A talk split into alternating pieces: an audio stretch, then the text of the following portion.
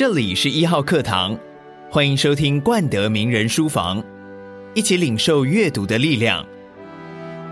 本节目由冠德玉山教育基金会提供。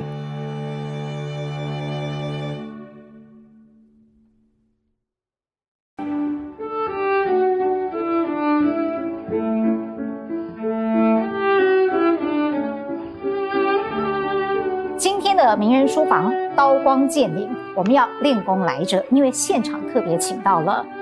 货真价实的侠女郑丰老师啊，很多人看过郑老师的武侠小说，那也有人很习惯在你的笔名前面加上“女版金庸”这几个字啊。呃，当然这一方面是显示了说，呃，郑峰老师的武侠世界已经开宗立派，自成一格，受到肯定。另一方面，也有人是因此觉得你是最像金庸的武侠小说家。就是面对这样的品评赞誉，你自己怎么看？我自己是一个金庸迷，我从小就看他的书长大，所以当时为什么会开始写，也就是因为觉得看他的这些作品看得不过瘾，很多都是反反复复看了太多次了，所以才开始要自己想说自己创作看看，可不可以写出一些作品呢？是给我像这样子自己这样子一个金庸迷也会喜欢的作品。所以如果有人说，嗯，我的作品是像金庸的话，我想当然是很开心的。我自己创作的初衷，其实也就是延续金庸带给我的这个武侠梦，嗯、所以在创作的当中是希望是他的这种呃风格的武侠，用他的类似的笔法来创作出出新的武侠的故事。嗯，其实你的武侠梦很早就开始了，是就是呃家学渊源，等于就是从爸爸亲自授意传授给兄弟姐妹啊。呃，能不能你还记不记得家里面有一些关于一家子怎么一起练功的一些故事呢？没有，嗯，我们家呃四个兄弟，只有我一个女儿。那我哥哥从小就很喜欢看金庸的小说，我父亲当然也是。我记得小的时候就常常看哥哥抱的那么厚的一本书啊，这个在吃饭也看，所以要上学之前也都是赶着看，睡觉前也看，就觉得很好奇。所以问他们在看什么啊？他们说这是金庸，我不知道金庸什么东西。后来他给了我一本看，我才开始看。哇，一看就栽进去，再也出不来。那么我们小时候跟哥哥们一起玩的这种游戏啊，就有点像那种快问快答一样，我们会互相考。这个啊，这个全真七子是谁？是谁啦？这个 桃谷六仙是谁啦？这红花会的十四当家是哪哪些人呐？这个好难啊。对对啊，江南七怪他们每个人这个绰号是什么？名字是什么？甚至会考说，诶，从其中一本小说的某一页挑出一句话来。然后考你说，这是谁说的？是哪一本小说？他为什么说这个话？甚至还会考说，这在哪一页？对，有的时候我哥哥、我哥哥他们互相考的时候，哇，就觉得很佩服，他们怎么都知道？那我们现在就当场考一下郑峰老师好了。呃，老师还记得呃，在桃花岛上。呃，黄药师给郭靖跟欧阳克的三道习题，择序的三道习题是哪三道？是是是，刚好我有温书，这一段刚好读过。嗯，当时呢，第一道呢就是他让洪七公去打欧阳，呃，去打欧阳克，然后欧阳锋去打郭靖，他们在树上打架，对，谁先跌下来谁就输。对，那后来是郭靖跟欧阳克一起跌下来，那么跌下来落地之前呢，那欧这个郭靖就使了一招蒙古的摔跤术，他把这个欧阳克先摔到地上去了，他就赢了这一场。好，第二道试题，第二道试题是比音乐，啊、这个黄药师就开始吹一首吹吹箫哈，吹一首曲子，然后让他们打节拍。那欧阳克是这个很懂得音律的，所以打得非常的和节合拍。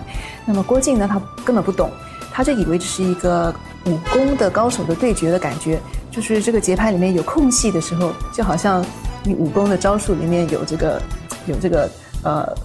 空招的时候，空隙的时候呢，他就去攻击，所以就是，凡是他这个拍子不对的地方，他就打进去，这样子就把黄药师给打乱了。那黄药师后来就就还是有点偏心的说，这欧阳克赢了。对，好，第三道题，第三道试题，第三道试题呢是吧，让他们背九阴真经。对，当时他就摊开了一本这个他过世的妻子啊、呃，在呃临终之前，他凭着记忆再写出来的一套那个九阴真经，他们两个背。那么刚好郭郭靖呢被这个呃老顽童朱若通给逼着把这个全部呢前前后后滚瓜烂熟已经背熟了，所以他根本不用看，他就可以从头到尾背出来。对，那他就又就赢了这一场。这个真的掌声鼓励。呃，正风老师的武侠梦这么早，其实是很特别的。你还记得那是你几岁的时候吗？我记得是二年级的时候，小学二年级。小学二年级，那个时候你的呃识字能力，呃，足以看《笑傲江湖》了吗？我觉得是不足够的。嗯，当时很多字其实都不认识。嗯，而且我最好奇的就是，小学二年级大概才十岁左右吧。那《笑傲江湖》基本上我觉得是很成人的小说，嗯，因为它里面有很多对于人性的呃里外的描写，例如说岳不群，他是一个伪君子的代表人物，这样。那另外还有像是武功招数这一些，你看小女生小学二年级，您那个时候看到欲练神功，引刀自宫，你知道是什么意思吗？不懂，其实真的不知道。呃，我觉得小时候看就是看一个看热闹，也觉得这很好看，很有趣，这些人物非常非常好玩，那故事很精彩，嗯、对。那么到年纪大了，初中、高中，一直到大学，跟现在再重新看，当然是每次看都有不同的体会。对，小时候的话，你说有很多细节，真的就不知道。其实你一直都在讲说自己会呃走上武侠小说创作的路，基本上其实那个缘起当然就是金庸嘛。但是就像我们也不是金庸迷，但是我们永远都只会停留在想象的读者的层次，会想要。起而行，真的去创作看看，让自己过瘾，这还是需要一点点推力，或者是勇气，或者是诱因啊。对你来说，是什么样的因素把你推向了创作之路？其实，呃，我觉得对我来讲是很自然的，因为我从小就很喜欢做两件事，一个是写，一个是编故事。嗯，我记得我小时候在睡觉之前，我都先要。在脑子里编一些故事，主角怎么啦？他碰到些什么人啦？呃，编一编睡着了，第二天晚上接着继续编。所以这个编故事一直是在我脑海里面连续剧式的编吗？故事就一直延续下去，对。然后又发生什么啦？又怎么啦？自己还要记得前面发生什么事，这是一个。那第二个是我很喜欢写，从小开始我就觉得写作对我有一些很特殊的意义。呃，我觉得写作的时候是一种跟自己的内在对话的过程，所以嗯。呃我小的时候啊，就是可能少女的时期也会有这样的想法。我觉得说，你把我放在一个荒岛上，什么人都没有，只给我一些纸、一支笔，我就可以很满足的过下去。哇哦！那那个时候，呃，在武侠小说之前，你的阅读经验，嗯，是什么呢？看很多童话故事。对，当时的呃，大概 看武侠之前，真的还很小，一年级、二年级才刚开始认识一些字吧。那时候就很喜欢看漫画。看很多很多漫画，我看，还记得你最喜欢的漫画吗？当然记得，哪一部来透露看看？好，这个以前是叫小叮当，现在哆啦 A 梦，这个看很多。哦，我也是，我也是。是香港的老夫子，我们看很多。哦，当时日本漫画看非常多，看些什么呢？以前是叫做怪医秦博士，就是黑杰克。对啊，我们看啊，城市猎人，看什么好小子，以前叫好小子，现在不知道叫什么。啊，什么剑戟小精灵，什么足球，什么邻家女孩，我看了好多好多。各种各样的，呃的漫画，哎，所以真的从小就注定了你的那个阅读是非常广泛的。我不知道看漫画是不是，我也算是阅读的一部分吧。你也让小孩看七龙珠，对啊，对七龙珠，怪博士与机器娃娃，看了好多。对，那小朋友呢？你也让他看漫画吗？我现在都一套一套从台湾买回去给他们看，我觉得蛮好的。嗯，对。你那个时候觉得在漫画里头哦，它带给了你什么？你现在回想起来的话。我觉得跟武侠小说类似的就是幻想的空间。嗯，对。那漫画这些漫画里面的人物、主人公，通常都是有一些，就是我们一般人没有的这种，或者英雄吧这种特质。他们可能有特别强的毅力，可能是特别的，比如运动漫画，一些运动漫画，那些孩子的都很拼命的打棒球，我们踢足球等等，就是有这种拼劲，有这种努力的过程。那有些那种幻想漫画，就当然有很多这个天马行空的幻想空间。我觉得对我来说，是 小叮当也是啦。啊，对对对对对，口袋里什么都可以拿出来。我觉得那真是太有趣了。我们那时候跟我哥哥常常就是自己画小叮当，然后呢自己创造出一些这个小叮当的道具啊，这个可以怎么用，有什么效果，然后等等。我觉得这个 启发孩子的想象力，看这些漫画真的是蛮好的。写武侠小说，想象力是非常重要的啊。那但是武侠小说不脱两个部分。就是武跟侠，武的部分的描写，它需要很丰富的想象力；侠的部分则是要有一些呃，这个人物的性格跟价值的设定，对你来说，哪个部分比较容易，哪个部分比较难？我觉得两个有点相辅相成，就是在一个人物的设定，呃，把它想清楚了之后，那么呃，配合着他的会出现他的那种风格的武功，呃，跟他性格有契合的这种武功，那么他的性格也决定他的命运，他会遇到什么样的事情，啊、呃，怎么样的人，他对这些挑战或是外界来的一些呃攻击也好、赞美也好，他是怎么样的反应，那么这些就可以创造出来他的故事的一条线。对，所以嗯，想象方面的武功呢，我觉得，因为金庸的武功他，他他写武功，他除了真正的打之外，他有些是有动作描写，嗯，但是也有一部分他完全只是想象的，对对。那这些我觉得呃，给我一些空间来做一些不同的想象，因为我自己也不会打嘛，也也不会什么武术，什么？对不对？这些几乎所有的都是在凭空想象当中来来写出来的。我一直觉得这个部分是最难的，是吗？对，因为比如说，呃，这一剑过来，那一刀过去，对，或者是在练内功的时候，啊、呃，这个体内内息要怎么样去运行啊？你在这个部分写作的过程当中，有没有什么样的？参考、哦，当然要参考了。对，例如像什么，自己都不会，所以就呃买了一张好大的这个针灸图哈。对，这、哦、个针灸图很有意思，它好多张，那么有画不同的脉啊。当然是我们知道任脉、督脉，或什么呃这个手手少阳什么足少阴的之类的哈。每一条脉的每一条穴道，它都有很清楚的标示出来。那我不知道这个跟呃金庸他所写的是不是就是契合的，但是我自己也是写的时候，我就用这张图来当做我的穴道的指引，对，功怎么练，那个气怎么运，就是用这个图来。那刀光剑影的那个部分呢，应该要用什么来参考？呃，有时候我会上网去看一看，比如说，哎，少林拳的一套打一套少林拳怎么打，那少林棍怎么打，那是可以看一看之后会。就是有一些灵感哦。你说的看是实际的，就是看一下 YouTube 嘛，现在 现在很方便嘛，对 对。哇，这真的是太有趣了。这个是武的部分哦。那呃，侠的这个部分呢？呃，在这么多的人物当中，嗯，包括你自己创作的，包括你自己所喜欢的金庸的，嗯，有没有哪一个主角是最符合你心中的侠之精神的？嗯，金庸的小说里面，我觉得最有侠的代表性的，我觉得还是令狐冲啊。当然，他也是我最喜欢的一个人物哈。主要是因为他很真，非常的真实哈。他面对自己的情感，面对自己的个性等等，他都是就是很率真的，这样子很潇洒的。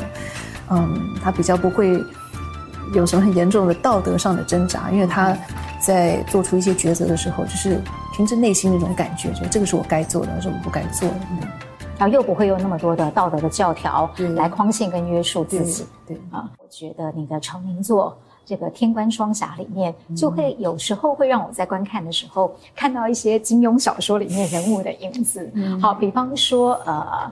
林浩天好了，嗯、呃，他某些程度上潇洒不羁的地方，有一点点像令狐冲；嗯、一夫当关被整个江湖误会的时候，有点像乔峰；嗯、可是很痴情的等待女主角回来的时候，又有点像杨过。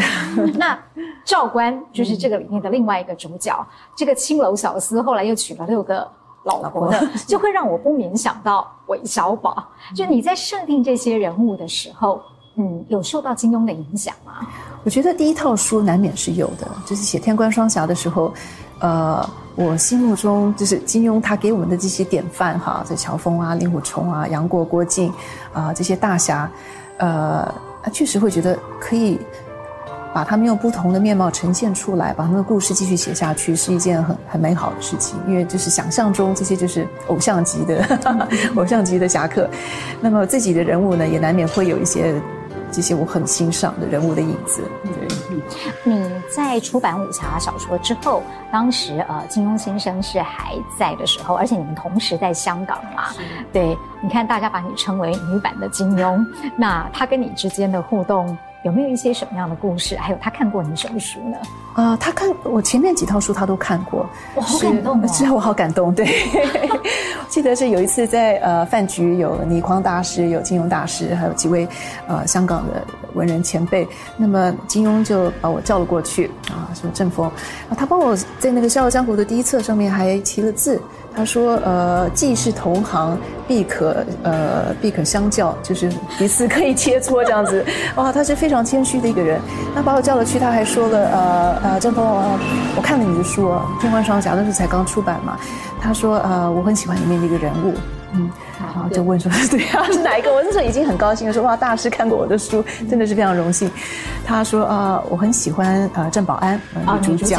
对，他说，我觉得郑保安很像我笔下的陈呃。”陈英，啊，就是那个《神雕侠侣》神雕侠侣的陈英，对对，他说，因为陈英是个非常呃温柔、非常可爱的一个女孩子，他说郑保安有一点那种感觉，对，心里就觉得很好温暖。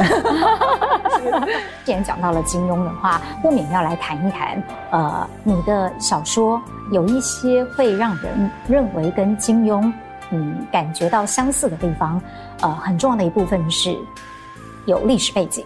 是，就是以这个历史舞台为背景，但是把你设定的这些人物故事很巧妙的把它镶嵌进去。嗯，那对你来讲，呃，收集史料的这个过程，或者是资料收集的这些过程，有遇到过什么样的困难，或者是说你平常是怎么做的？呃，我觉得收集史料，呃，本身并不是很困难的事情，而 而是一件很有趣的事情。在细读历史的时候，其实可以看到更多的人物跟更多的事件。那么，呃。一方面我觉得蛮好玩，那一方面我觉得这也是一种灵感的来源。就说有时候你不知道这故事怎么发展下去，或者说我不知道怎么样有些什么元素可以加进去，那么历史呢，其实是给我很很多的一些想法跟灵感，可以把它就掺到故事里面去。对，会不会有找不到史料的时候？像你最新的一部作品《望志》的背景更特别，我们很难去想象商朝要到哪里去收集太多的文字技术。对的一个史料哦，那个过程能不能谈一下？商朝是一个非常有意思的朝代。商朝有个皇帝叫盘庚，叫盘庚迁殷哈。他跟他的臣子说了一段话，他说呢：“你们要是不听我的话，跟我好好一起迁都的话呢，我就会要我的祖先去跟你们的祖先说，要他们不保佑你们。对，这样子你们就就是就要听我的话了，就是对，就是好像一种诅咒的那种感觉。当时我就觉得这是一个王哎，他王。”对，这臣子是这样讲话的吗？我让我的祖先跟你的祖先 说，要他不保佑你，那你们就完蛋了的。我觉得那个时候的人的那时候就启发一些兴趣。我觉得，哎，商朝真的是一个很很特别的一个年代。它是就是我们所知道的正史是在周朝以后嘛，才真的有写下来的历史。商朝是没有书写下来的历史的。那个时候的人的思维、他们的信仰啊、他们的迷信的程度、他们对鬼神的这种。呃，忠心的这种崇敬啊，其实是现代人已经，已经是觉得很离得非常遥远的一种心态。当时觉得就非常的新奇，所以就开始找一些资料。那我朋友帮我找了一整套那个中国的社科院的商史的研究哈，哇，那一卷一卷，每个有讲社会的，有讲饮食的，有讲什么呃宗教，有讲这个婚丧什么什么食衣住行的等等，一一整篇都有。然后又发现哇，商朝那个时候的那很多有很多的方国啊，可能就是我们现在所讲的这这个各这个外族的那种小国，名称都非常奇怪，有鬼方啊，鬼啊，这是什么鬼？有虎方啊，有什么告方，就是那个牛头下面一个口，有鼠方，对，有犬方，哇，怎么都是以动物为啊，这么多以动物为名的方族，所以当时的那个社会，我想还是有一点原始的感觉，呃，还发现那个时候的。有很大量的巫师啊，他们占卜，用这个龟甲啊，就是烧那个龟甲，看它的裂纹，然后来，呃，商朝所留下来的所有的文字都是甲骨文。那甲骨文呢，大部分呢都是占卜的文字，所以当时就找蛮多的资料，还还找了蛮多的这个考古的资料，因为挖到了蛮多的这个呃商朝时的一些墓葬啊、陪葬品，然后等等，那么。找到这个资料，就找到越多，越感兴趣。对，这兴趣就越浓厚。对，但是也就越困难，因为它确实是没有证实，所以很多东西就需要自己去拼凑，然后看看这些啊谱子中出现了什么什么什么样的人物，那可不可以把这些人物就贯穿成一个故事？所以可以这样讲嘛？没有太多可以参考的资料的情况下，反而也让你增加了很多的想象空间。对。想象空间非常大。其实你现在总共算是有六套完整的作品来说，其中比例有一半，也就是有三部是以明朝为背景的。啊、呃，为什么呢？就是你会对明史特别的有兴趣。我觉得明朝比较容易写，因为我们一般人在就是对历史有一个模糊的认识之后呢，我们的想象中的古代其实就是在想象明代。清朝的有它非常特定的一个历史背景，很难避免的就是个反清复明啊，我们是汉人啊，是满人啊等等这方面的这种思维。那么呃，明朝的话就比较没有这样子的这个纠结，这个民族的这个纠结，那比较单纯的就是一段历史，呃，汉人的一段历史，而且从明朝开始有很多的白话小说。那么从这些白话小说中，你基本上可以看得出明朝他们自己写自己是怎么说话的，怎么吃饭的，怎么穿衣的，所以要去感觉那个时候的生活状态，人的如何对答啊，他们穿些什么衣服，他们喝什么酒，有些怎么样的习俗，就比较容易，不会像说到了汉，如果是回溯到汉朝、唐朝的话，其实很多东西会是是越来越难去考究，对，去考证，对。等于说呢，还是正史来作为你的参考。但是《神偷天下》又有一个很特别的地方是，啊、呃，它的主角不是我们想象当中传统的侠客，他其实是个盗贼，对，而且是从一个盗贼之村走出来的。呃，不只是从《神偷天下》到后面啊，呃《生死谷》写的是杀手。然后，当然，《奇观异事传》的一些呃比较特别的，也就是说，好还有后来的我们刚刚提到的这个《巫王志》，里面有很多奇幻的成分哦。呃，它等于是有点跳脱了过去我们被金庸影响，或者是呃喜欢金庸的那种一贯的脉络，它有点跳脱了金庸，而注入了一些属于正风的自己的风格。你在当时设定的时候会觉得很冒险吗？那？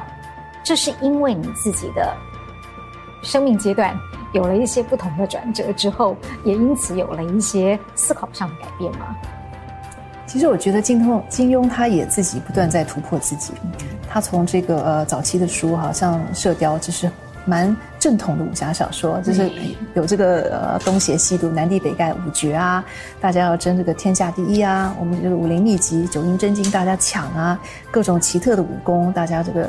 真的要称雄江湖啊，天下第一，呃，然后为国为民侠之大者，所以他是有一个典范在那里。但是他之后把这不断的打破。那杨过这样子一个，他已经不是一个正统的侠客了啊，性格比较偏激的。令狐冲又更不是有什么不同的典型。那到韦小宝，那我们已经没有办法，没有办法再说啊，他跟郭靖这个差太远了，对不对？这个落差非常大。也就是说，我觉得呃。金庸他在写的时候，他也不是说就定格在那种形态的大侠的，一直写那种人，那也会变得很无趣。那么他在后来写的主角的演变，然后他的重点啊，呃，可能刚开始很重爱情，那么之后他很重一些这种呃父子之情啊、亲情、友情等等，他有不同的侧重。那么他对于侠的阐释也是一直在改变的。对，那我想对我自己来说也是有类似的一种过程，就是在。林浩天、呃，赵关在写《天官山双侠》的时候，这两个人物还是比较传统的，大家都见过的啊，觉得很似曾相识、似曾相识的这样子一种少年侠客的感觉。那么在以后写呢，像凌霄这样子一个人，然后他有灵能啊，烟龙这样子一个女侠。那么一直到神偷变成了一个小偷、盗贼、盗贼，对，而且武功向来都一直都不是很高，对。那他的就是我觉得写下去的重点已经不再是说啊，我是不是武功天下第一，我是不是得到秘籍，而是说任何一个江湖人物、武林中的人物，他其实面对的也都是一种善恶是非啊的一种抉择。就像楚汉，他身处在。这样子一个这个嗯，锦衣卫这样子一个很险恶的环境里面，他为了要保护这个小皇子，他还做了很多的不应该做的事情，做了很多恶事。他怎么样自处？他一直是在被人家逼迫、压迫的情况下，他只能守一件东西，就是我要守住这个小皇子，我自己怎么都没关系。你们天下人把我骂，就是我是声名扫地，这些都没有关系。我不在乎我自己的生命，或者我。我是不是个侠客？这些都不是在他考虑当中，他只是为了要生存，因为为了救这个，就为了这个小皇子的生存而做出这一切的事情。譬如说以生死谷来说，你又想要去呃放置入什么样的一种价值或者是思考在里头呢？我觉得写到生死谷的时候，就已经是不是在写一个啊很逍遥快活的武功高强的侠客，而是一些受到非常多制约的人，他们从小是这么长大的，他们其实很。不是正常人，他们从来没有接触过正常的家庭、亲情、社会、师徒，什么都没有。到最后，呃，这三个主角裴若然、呃，天杀星跟小虎子，他们只有彼此，所以他们唯一可以抓住的一种价值就是我们要照顾彼此，我们是一起的，我们是朋友，对，我们是一起的。所以一直到最后，呃，裴若然、小虎子他们这些人离开了谷之后，离开了这个杀人组织、这个杀道之后。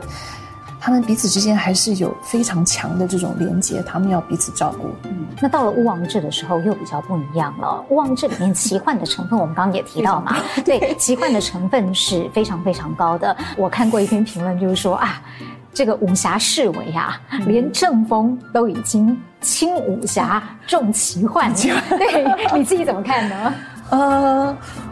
我觉得当时为什么会写奇幻，主要是我选了商朝的这个背景，这么多的巫师，啊、这么多的占卜，这么多的什么奇奇怪怪的什么鬼方犬方，这真的是一个很神奇的世界。那么再配合一些《山海经》的这些呃里面神兽啊，一些传说啦，等等，造成了一个这个奇幻的意味很强的一一部小说。那我觉得武侠并不是一定要往奇幻这个方向走。嗯，呃，我最近在重看很多金庸的小说嘛，从《射雕》啊、《神雕》一路看下来，我觉得武侠里面还是有很多很有意味的东西。呃，有很多就是读者会不断的去去回味、跟欣赏、跟喜爱的一些成分。但是我觉得，在我自己创作来讲，需要有一些多的东西、新的东西在里面。我们不能一直写同样的面孔的一些侠客。我们也不能一直在写大家要抢同样的秘籍，这个派跟那个派结仇啊，要打怎么？啊、呃，除了这些元素之外，这些是就是一般武侠来讲会不断出现的元素，推动故事的前进。呃，但是还还能有别的吗？嗯，那我觉得我如果再回去把这些东西拿出来写的话，会比较没有新意，也比较会是嗯。就是面目会变得很差不多，所以并非你为了想要注入奇幻的成分而特意的去形成了吴王志的故事，并不是，并不是，主要是我觉得商朝那个时代就是要这么写，因为那个那个时代真的是太太特别了，所以并不是为奇幻而奇幻，并不是为奇幻而奇幻。对，郑峰老师的第一部成名作，也是第一部问世的作品，就是《天官双侠》，可其实他问世的过程有点有趣。就是，其实你从一九九八年花了大概八年的时间，最后才出版，而且是尘封电脑很多年以后，你自己又回来看。那我在看你的后记的时候，觉得很可爱。就是呃，你觉得原来自己写的东西这么有趣，这么的着迷，然后最后才让它出版的。你现在还会为自己写的东西而着迷吗？回头去看。其实当时的情况比较不一样，因为写完之后我就放在电脑档案里面，就一直没有去动它。当时换了几次电脑，就记得有把档案这个拷贝过去，所以第二次在看的时候，已经隔了大概四五年了，就是真的完全没看。那很多人不知道，其实作家写完东西之后啊，是会忘记的。对，所以很多人现在问我以前写过东西的细节，我是答不出来的，因为。就这个我们的确蛮意外的，我以为所有的事情会深烙在脑海，不会，其实是很快就忘记。嗯，所以当时我在重看的时候，就像看一部新书一样。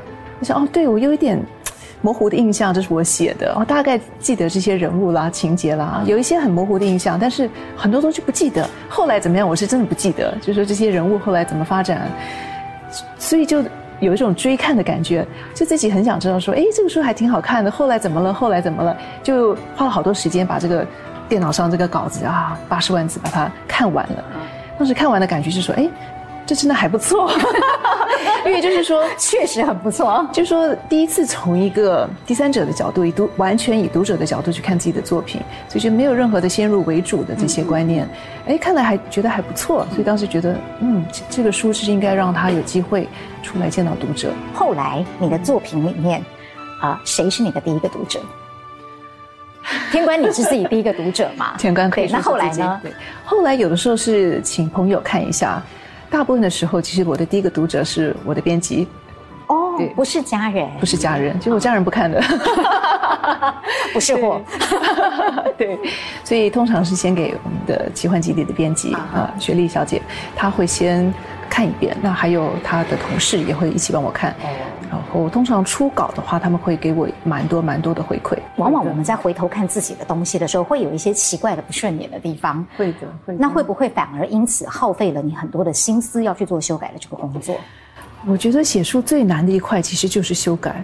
我现在虽然是过去几年是每两年出一套书，但是事实上是在半年之前应该就要把初稿就写出来，剩下的工作就完全是在修改，就是从头改一遍，再改第二遍，再三改四改 五改。其实我觉得是可以无穷无尽的改下去，因为不管怎么看，你都会有新的想法出来，或是有看不顺眼的地方，或者哎这里是不通的，或是说。就是你会看到很多很多的问题，每看一次都一定有问题，所以到最后交稿的时候，其实心里还是很忐忑的，说是不是应该多看一遍，我能不能？但是就是当你已经看了这么多遍之后，你已经是太投入在其中了，慢慢的有些问题看不出来。那呃，两年出一套书是很不容易，尤其是出长篇，动辄就是几十万字，这个产量跟速度说起来蛮惊人的。但是在这过程当中，你之前还在投资银行工作。然后还要生小孩、带小孩，然后你还要写作跟阅读，这么紧凑忙碌的生活，要怎么样去分配时间呢？其实我很幸运，就是在出了天官，零七年出了天官之后，零八年我就辞去了投资银行的工作，所以就是在家里呃专心带小孩，主要是在家里做个全职妈妈。那么呃，在零九年开始出书的那段，在那之后基本上是没有工作了，就是在家里。啊，做家庭主妇这样子的角色，那么时间确实就多出来很多。如果自己善于利用的话，确实是有足够的时间去写的，只是看自己有没有一点自律跟会不会偷懒而已。就是需要给自己一个时间表，就是说，呃，今天或者是这个礼拜好了，这礼拜我要写多少页，至少有留在那个写作的嗯过程当中。如果一停的话，我觉得就很难再回去。对，所以还是要逼着自己继续往下写。对，写的不好也没关系。写武侠小说的想象力很重要。嗯，那像你这样子算是呃速度很快的一个作家，你有过想象力卡关的时候吗？其实常常在卡关。这种时候，几个方法了。我自己觉得，一个就是你先去看一些别的书，看看有没有什么触发，哦、对，或是那一段时间的历史，再去多读一次，看看有没有什么别的，诶，觉得有意思的、有启发的东西，或许可以把它。就是加到里面去，让你有多一些的呃素材。有的时候呢，就是自己需要在那里发呆，想 想想，或是一直在想那个人物，一直想一直想。慢慢的，这个人物他的一些性情、他的动作、他的对话，呃，诶，就会慢慢的跑出来。那出来的话，就就可以写。对，其实你是本身阅读的量。呃，非常还有阅读的范围也很广的一个人哦。呃，在武侠以外的世界，你比较喜欢哪一些类型的书？还是很喜欢小说，嗯，各各类各样的小说。武侠小说当然看很多，科幻小说看非常多，科幻、奇幻啊，什么侦探，所以这些什么都好看都看。那么，因为孩子也看很多书，所以我也看孩子的书，青少年的这些奇幻小说，或是专门写给青少年看的一些小说，我也看了很多。啊、嗯，那讲到孩子，因为呃，郑峰老师有五个小孩，然后又有不同的年龄，那他们在不同的成长阶段，通常你会怎么样去帮他们规划他们的读书计划？我觉得小孩子的读书计划很难去规划，因为他想读什么，不想读什么，其实真的不是妈妈说了算。嗯，我觉得最重要的关键时期大概是小学中年级吧，那个时候是他们进入阅读门槛非常重要的一个关卡。嗯，呃，有些孩子在那段时间他们没有呃识字量，或是就是对。词语词汇的这个呃了解的程度不够的话，就很难进入一个大部头的这种阅读。是是是。对长篇的小说，他们就没办法读下去，觉得卡太多了。所以中年级是一个很关键的时候，他们识字量应该是已经要足够了。这个时候就需要推他们有阅读的习惯、阅读的嗜好，呃，跟对阅读的喜爱。我们的孩子的学校是一间双语学校，所以从呃幼稚园开始就是中英文双语。呃，一起教学，沉浸式教学，所以大很多家长都跟我一样，就是在小学大概一二年级、三四年级之后碰到同一个问题，就他们觉得说啊，英文书好简单，A B C 二十六个字母就学会了，诶，就呃看英文书就看得比较多，英文书吸引孩子的这种呃图画书啊，或是那种呃简单的小说又非常的多，又很丰富又很有趣。中文书就觉得很枯燥，然后又很多教化意味在里面，然后又好多字不认识。所以在那个时候，就是需要，嗯，我当时是觉得很重要的，就是要把他们中文要巩固。巩固的话，就是很多方法，一个是我读给你听吧，我读给你听，你读一段，我读一段，我们叫多读多读，你慢慢的，你就会把这个阅读的坎跨过去。嗯，那我现在比较小的孩子，我会训练他说，我读给你听之后呢，你复述一次给我听，就是你刚刚听懂了些什么，对，然后就重新说一次。那么到了四五年级之后，让他们开始看武侠小说了。看你的武侠小说吗？我的小说呢？其实这个，这个是很怎么讲？我觉得做父母来讲，常常都是从失败中学习。嗯，我在刚开始出书的时候，呃，先是出了《天官》，然后《灵剑》，再出了这个《神偷》。当时就受到访问的时候，常常有人问我说：“你孩子看不看你的书啊？”嗯，那时候孩子都十几、十一二岁了，那老大，他就是不看，他真的就不看。我拿给他，他也不看。那我说：“为什么不看呢？”他说：“妈，你。”太深了，我看不懂。我说，那我每次人家记者问我说，你孩子看不看你的书，我都说他没看。那人家问说，为什么没看的时候，我常常就是一种。答不出来的尴尬，然后觉得非常的怎么讲？哎，你自己写的书，连自己的孩子都不看，对不对？所以当时我就说，我一定要写出一套书来，适合孩子看，语言稍微简单一点，人物跟故事呢都是简单的，所以才是我出第四套书。哦，就是《奇峰异史传》。对，我就是专门是给这种高年级到初中的孩子可以适合他们看的。其实这个程度，在我觉得很多中年级的孩子也都可以看。所以当时我一边写，我一边就想，人物要简单，要简单，对话要简单，用词要简单，要。写头几章的时候，一边写一边要我儿子在我看我的电脑，你给我读出来哪个字你不会的，我改掉它。这个词太深了是吧？改掉，用一个简单的字。啊，什么是什么成成语啊？你不懂啊，我就不用成语，看看你。你能不能看懂？对，后来诶他可以看懂。那时候大概六六年级吧，对，他说可以看懂。所以后来这套书出了之后，我就说这是妈特别给你写的一套书，好伟大的母亲。对，所以后来我们家的大儿子、二儿子、妹妹几个都都是从这套书开始看，就是从《奇风异史传》开始。对，当时我想给，就是当时的呃发的初衷，就是说希望这本书可以像是一个啊、呃、一个阶梯一样。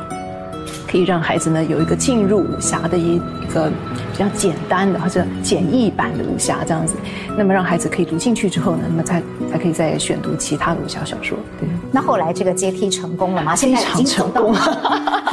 对我自己孩子来说，我觉得蛮成功的。那么在香港的一些学校，我有去香港的一些小学做演讲，一些三四年级的孩子很多都在从奇峰开始看。那么很多一些名校的那些家长跟我讲说，他说你的书呢就是叫做 Pre 金庸，就是金庸的。呃，入门入门书，武侠入门，大家可能一开始拿金庸的书来看，会觉得有一些一些困难哈，因为它的用词遣字真的是稍微深一点，对对，小学生啊或是初中生可能有一些困难。但是我这套书呢，就是又有图画，又又用词又简单，故事线又不复杂。那么，嗯，对孩子来说，哎，我看得了这么长篇的一套小说，那么就可以开始看很多很多其他书了。所以这是一种入门书的概念。武侠的世界哦，其实，在你的生活里，或者是说到你目前为止的生命当中，真的是非常重要的元素。可以这么说。嗯，你觉得武侠给你最大的影响是什么？最大的影响，其实在好几个方面了。一个就是对幻想，就是武侠世界这个幻想世界的一种向往。我一直是觉得武侠是我们华人所共有的一个幻想世界，有点像西方的这种 fantasy world，里面有巫师啊，有小矮人啦、等等精灵啦、等等。那么武侠呢，有少林派，有武当派，有各种不同的武功，这是我们共同享有的一个幻想世界。那么在这个世界里面，有很多很多的幻想的空间，哈，可以让我们的啊、呃、心思在里面驰骋。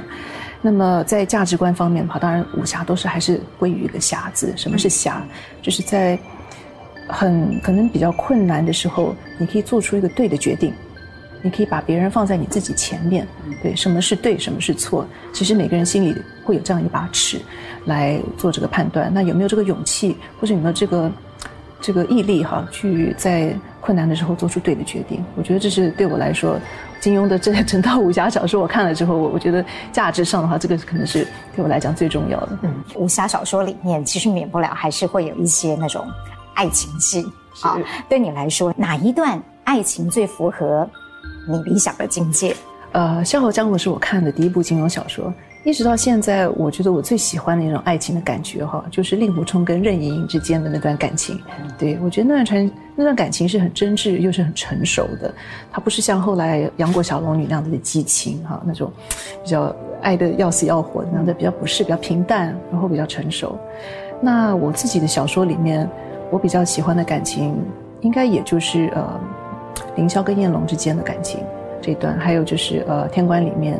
嗯，郑保安还有主角林浩天之间的感情，对他们的感情，就是没有很激越的这样子的表达，嗯，也没有很夸张的一种的一种情感的宣泄都没有，就只是很平淡。我对你的心就是这样子，对。所以你比较不能接受的是韦小宝吗？我觉得金庸在写韦小宝的时候，他是故意这么写的。对，那我们之前有讨论过，说是韦小宝跟他的妻子之间，其实金庸不是在写爱情，也不是在写什么，他其实已经是没有爱情的这种成分在里面了。因为金庸他是会写爱情，但是韦小宝呢，他不是在讲爱情了，他是在讲一种他对。呃，他师父的情，他跟陈近南之间的情，啊、呃，他的友情啊、呃，他就是他对于其他人之间的这种这种关联哈，更甚于他对爱情的重视。嗯，对。那我们呃跳到武侠世界以外来看一下那个呃郑鹏老师呃最近所看的这些书，而且你阅读的范围很广泛，就是各类的东西几乎你都会有一点点的涉猎。那你最近在看的书，帮我们介绍一下好吗？好，那么这本我想很多人都都推荐哈，应该有中文版了。Yuval Harari 他写的书，他之前有写这个呃人类大历史嘛，还有这个人类未来。那么这是他最近出的一本书，他是把最近发生的一些事情呢，他以不同的主题来讲解。比如说他在探讨说，我们现在在资讯科技这么发达，然后生物科技这么发达这的情况下，人类会遭遇怎么样的一些挑战？我们的未来是怎么样子的？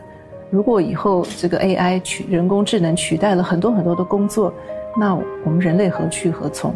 那么他还从很多不同的角度去谈论说，比如说这个呃，我们现在所谓的自由，嗯，在这个大数据的情况下，自由它的意义是什么？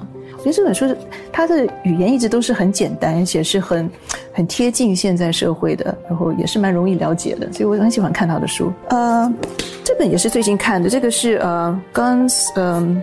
Guns, Germs and Steel，这个应该也有中文版，就讲人类古代的历史的一个的发展的一些轨迹。它最重要的一个论点，我觉得非常有趣的，就我们常常说，诶，这个比如说到北美的印第安人，他们一直没有发展出很高的科技，那么到了欧洲，他们发展出了之后来有这个这个工业革命啦等等。我们在中国也有非常灿烂的文化，那一般人就会觉得说这是种族之间的这种智商上或者智能上的不同，所以有这样发有这样不同的发展。那他就是举了非常非常多多的例证，就讲说不是，这其实是完全是地理的原因。觉得他这书真的很有意思。再说一本可以吗？不好意思，要全部说。没有，还有还有很多只带几本来。这本呢也是很有意思的，这个叫《Alter Trade》，这是应该也有中文版吧？呃，这是比较新的书，是最近在两三年才出来的。那么是几个科学家呢？他是研究这个禅修，用科学的方法来研究禅修对人的脑子有什么改变。因为现在的脑科学非常发达，它可以用各种的这种扫描的技术来看你的脑子的。不同的部位，那他讲了好几个东西，我觉得很有意思的。一个就是说专注，我们他禅修的人跟没禅修的人，他们的专注力有没有差别？他确实找到一些证据说是有差别。还有呢，就是说一个人在想到一些关怀别人的时候啊，产生爱心的时候，呃，诶，你的脑子也就是跟别人不一样，有些特殊特定的地方会亮起来。那么还有一些就是对于自我。我们佛教常常在讲说，这个我是一种一种虚幻的一种虚构。那么，其实，在脑科学里面，最近嗯找到的一些证据也是很有意思，就是说有一个呃脑里啊有一个功能，它叫做 default mode function。它是什么呢？就是我们没事做发呆的时候，你的脑子就会自动开始在想一些事情，就会想过去啦、未来啦、快乐的事、不快乐的事啊，我忘了做什么，今天要买什么，就很多这些拉拉杂的东西，它是围绕着一个。构造出来的，自己建构出来的一个我的观念，一个 self 这样子的观念，一直去想，一直去想，那么就发现，在禅修的时候呢，这一块就会静下来，嗯，这一块就静下来，就是你一直在脑子里一直对你这个絮絮叨叨、不停的自言自语的这个说话的这个 default mode，就是构造你的自我的那一块呢，哎，它会安静下来，不会说我们的所有的思想跟一切都是围绕着这个我，围绕着我在那里去转动。对，就是还有很多其他的，呃，他发现说呢，这个一位。呃，禅修很久很久了，不是我们这种 这种这种初学者。他说是禅修了几十年的，有多少个小时的累积多少个小时禅修经验的人呢？他的脑子构造跟一般人已经是不一样。也就是说呢，禅修确实可以让你的脑子产生一些实质上的物理上的变化。对，我觉得这本书非常有意思。那后面还有一本，对，这本《了义海》呢，是他呃第九世的格玛巴他。讲的一些修行的一些心要，也是蛮精简的，很比较薄的一本书。所以这个是，我是自己觉得说，哎呀，觉得自己很混乱，或者觉得自己需要 有一点点方向的时候呢，拿出来看一下，我觉得说，哦，是是是，我可以提醒自己说，哦，要怎么样让自己的怎么样降服你自己的心啦，等等，这些很多方法，我觉得蛮好的。那最后，我想请教正峰老师啊，呃，如果用一句话形容阅读，嗯。嗯，你要不要尝试看看 如何用一句话来形容你认为的阅读是什么？嗯，我认为阅读是把你的心思放在跟作者平行的一种状态当中，你去感受作者的感受，感受作者的思想，去试着去理解作者他想要啊、传达出来的一些讯息。所以在阅读的时候，有一种。忘记你自己的感觉，对，尤其是好看的小说啊，你投入的非常非常深的时候，你真的是书都不想放下来。女孩子在那边叫你，你都是说 不要吵我，不要吵我，让我看完，或是说那种感觉真的是很好的。我很喜欢这种投注在一个一本书里的感觉。那就是会想说，哎，睡觉之前我一定要看一看，早上起来吃饭的时候我一定要把这个书继续看下去，那种感觉非常非常好，我一直都很享受。啊，就不是不止一句话，对不起。对，那希望很多人都可以从正风老师刚刚这么经典的几句话当中去呃感受到阅读的乐趣。也谢谢你今天的分享，谢谢谢谢谢谢詹姐，谢谢谢谢谢谢。